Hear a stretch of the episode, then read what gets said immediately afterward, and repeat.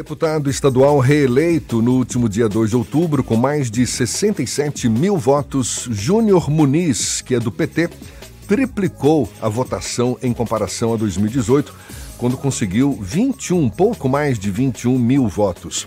À época, pelo PS, aliás, pelo PHS, o que representou um crescimento percentual de 219%, se configurando assim como algo inédito na história da Assembleia Legislativa da Bahia. Muniz, inclusive, já declarou que aposta em uma larga vantagem de Jerônimo Rodrigues em relação a ACM Neto no segundo turno das eleições deste ano aqui para o governo do estado, sobre o cenário para esse domingo, segundo turno das eleições e o motivo para a certeza na vitória do candidato a governo pela mesma sigla, a gente conversa com sim o deputado estadual Júnior Muniz do PT. Um prazer tê-lo aqui conosco. Bom dia, deputado. Tudo bom? Bom dia, Jefferson. Bom dia, ouvintes da Tarde FM. Bom dia, bancada. Cumprimentar todos vocês e dizer da grata satisfação de estar aqui falando com os ouvintes da Tarde FM. A gente conversava um pouco mais cedo aqui que no cenário estadual, aparentemente, as projeções estão mais definidas, mas no cenário nacional, nem tanto. Falando aqui de Bahia, sempre existe o risco de uma reviravolta, de uma surpresa na reta final. Vocês não consideram, não? Vocês que eu falo, vocês do PT? Da política? Da política? Veja bem, é, o que é que nós estamos vendo? Está se consolidando cada vez mais a campanha de Jerônimo e o nome de Jerônimo Rodrigues. O governador Rui Costa vem fazendo um trabalho essencial, muito bom na política e na gestão, e isso tem se consolidado. E eu tenho certeza que Jerônimo será eleito com mais de um milhão de votos de frente isso tem se consolidado. Ontem em Barreiras mesmo foi um estouro de gente na rua, em Santos Idéria a mesma coisa. Por onde Jerônimo tem passado, é, a aceitação é enorme. Então isso credencia ele a ser eleito agora, dia 30, com uma margem larga de voto. Quando o senhor fala tenho certeza, isso tem um quê de, de subjetividade também, não é? Porque, tudo bem, as pesquisas apontam uma vantagem para ele, mas a oposição diz que não, que tem bala na agulha, que vai virar o jogo. É, mas o interessante é que no primeiro turno a oposição comentava e falava que tinham certeza que ganhava a eleição no primeiro turno. E veja que nós ganhamos a eleição no primeiro turno com a mais de boa de frente, não ganhamos a eleição diretamente já no primeiro turno pelo mínimo de 0,45%. 0,45%. Então, 40 mil votos. E hoje nós vemos a, a campanha de Jerônimo ganhou um volume maior. Diversos prefeitos, lideranças que estavam indecisos, que foram para o lado de lá por causa das pesquisas que eles apresentavam, que ganhavam no primeiro turno, retornaram. É exemplo de diversos prefeitos. Então isso credencia a eleição de Jerônimo para o dia 30. E o que o governador Rui Costa vem fazendo e apresentando. Por exemplo, as obras de Salvador, que a gente não via, que muitos os cidadãos de setor napolitano não sabiam que era do governo do estado. E o governador começou a apresentar essas obras. Em Salvador, nós temos, nós perdemos a eleição em Salvador. Mas hoje as pesquisas mostram que está pau a pau, empatado. E podemos ganhar. Como é que o senhor avalia essa possibilidade de Jerônimo não participar hoje do debate da TV Bahia, debate com a Neto. A gente conversava mais, uh, mais, mais, cedo com o Levi Vasconcelos, Levi dizendo que possivelmente ele vai estar em Guanambi, depois, agora de manhã em Guanambi, à tarde em Jequié, Jequié. que possivelmente não vai vir para Salvador para participar desse debate. Isso não pode arranhar a imagem de Jerônimo? Deixa eu lhe falar, é, quando o candidato vai para um debate como é o último debate, ele tinha que tirar dois, três dias da campanha para se preparar para o debate. O outro candidato não está tendo nem para onde ir. Jerônimo não, tem agenda até o, último dia da eleição. Como é que ele vai sair agora com agenda montada em Jequié, cidades importantes, Guanabi, ontem Barreiras, para sair para poder se preparar para o debate? Mas ele sabia da data do debate com bastante antecedência. Mas né? na na, no primeiro turno, o nosso adversário, que é o ex-prefeito de Salvador, fugiu dos debates. Mas isso é problema dele. Fugiu dos debates, não quis aparecer nos debates. Ele abriu esse prerrogativo para poder Jerônimo também, dessa mesma forma, conduzir as agendas dele, que já tinham, já tinham pré-agendado, agendas grandes com municípios importantes, que estamos virando, estamos ganhando as eleições, inclusive nesses municípios. Então, eu acho importante, Gerando, participar do corpo a corpo, nas cidades, visitando, fazendo essas agendas externas. Pois é, mas no primeiro turno, a ausência de ACM Neto nos debates, e só no último debate ele apareceu, acabou dando no que deu. Ou seja, não teve o resultado esperado nas urnas.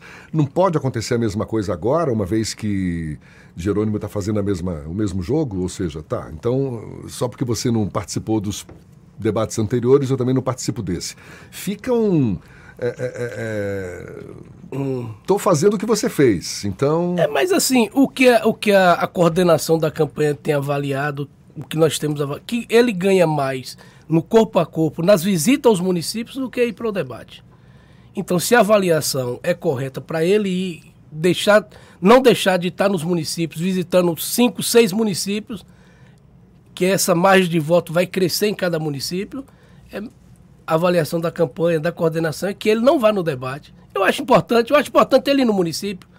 Eu acho importante ele sentir esse corpo a corpo, esse contato direto com o eleitor. E em nível nacional, deputado, a gente. O senhor estava falando também um pouco mais cedo, fora aqui uhum. do, do, dos microfones. No, no, cenário estadual, a coisa mais ou menos definida, mas no nível nacional, nem tanto. Tem um. aumentou o nível de preocupação ou não? Ficou até mais fácil agora? Não, deixa eu te falar. É, Lula ganhou com a margem de quase 6 milhões de votos. Já era difícil tirar essa votação. Mais de 6 milhões de votos. Teve um crescimento de Bolsonaro no estado de São Paulo, veio o governador de Minas e deu apoio. Mas isso no voto não refletiu. Uma prova é que Lula continua na, na cabeça nas pesquisas, com 54%. E esse deslize do grupo do grupo do, do, do presidente é, aquela entrevista dele de pintou um clima com a garota de 14 anos, isso prejudicou muito ele, principalmente nas grandes cidades. Depois teve o episódio do Roberto do Jefferson. Do Roberto Jefferson, do armamento e tal, uma arma dentro de casa, receber a Polícia Federal com granada, com bala, isso aqui repercutiu muito mal para ele. E agora o clima de desespero, que é falando agora que as áreas não estão não estão colocando as inserções. Então demonstra um clima de desespero. Inclusive, chamaram uma entrevista ontem, uma coletiva com a imprensa e não teve o que apresentar. Não teve o que apresentar. Eu estava analisando, e eu acho que você sabe, quem fiscaliza as eleições no dia das eleições são os partidos políticos. Cada partido manda os seus fiscais. Quem fiscaliza a propaganda política também são os partidos políticos. Não é obrigação do TSE.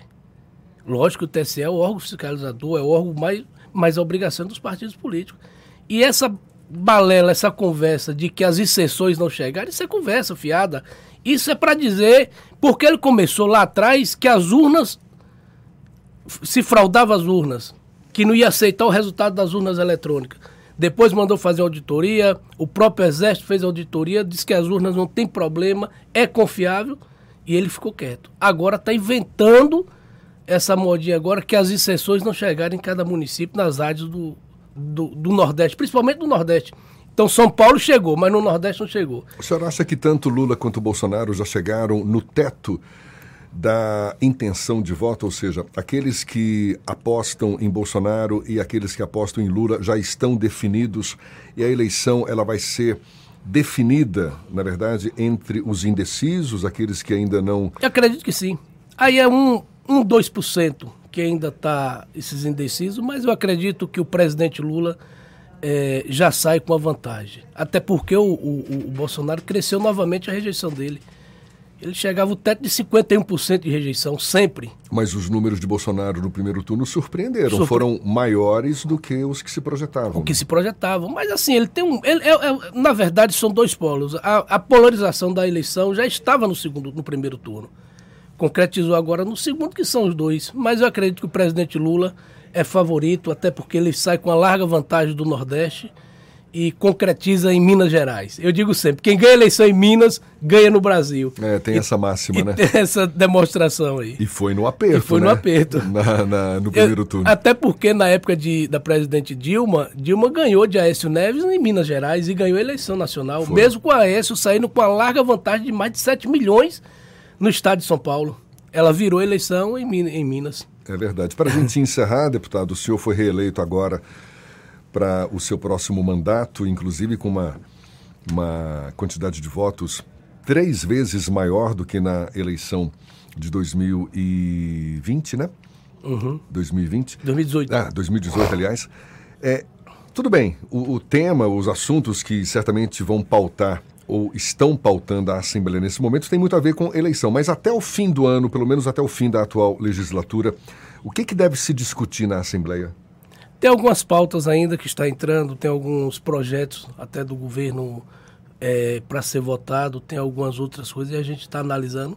Termina domingo segundo turno e aí a gente volta de cabeça para a Assembleia para poder estar tá votando os projetos do governo do Estado, os projetos que vêm de encontro ao cidadão, aos baianos. O senhor tem alguma pauta em especial que deva defender com mais afinco agora nessa próxima legislatura? A gente, nós temos alguns projetos, inclusive é, já foram aprovados, falta o governo do estado sancionar para poder a gente estar tá divulgando amplamente. Mas a Assembleia está bem, nós saímos de uma pandemia, hoje já estamos remotamente, mas com mais presencialmente, de 50, né? É, remotamente e presencialmente, e, tá, tá, com mais de 50% ainda, né? presencial, então isso mostra que o, os deputados estão trabalhando pelo povo baiano. Deputado Júnior Muniz, deputado estadual reeleito pelo PT aqui na Bahia, muito obrigado. Um, um abraço e até uma próxima. Então. Obrigado então. você, obrigado ao Grupo à Tarde e parabenizar. Eu fui o deputado mais votado em Camaçari do, da base do governo, com quase 16 mil votos. E lá o povo ouve muito a, a tarde. Eu quero até mandar um abraço para meus conterrâneos e amigos de Camaçari. Maravilha, muito obrigado, parabéns pela vitória. Agora, 8h44 na tarde, FM.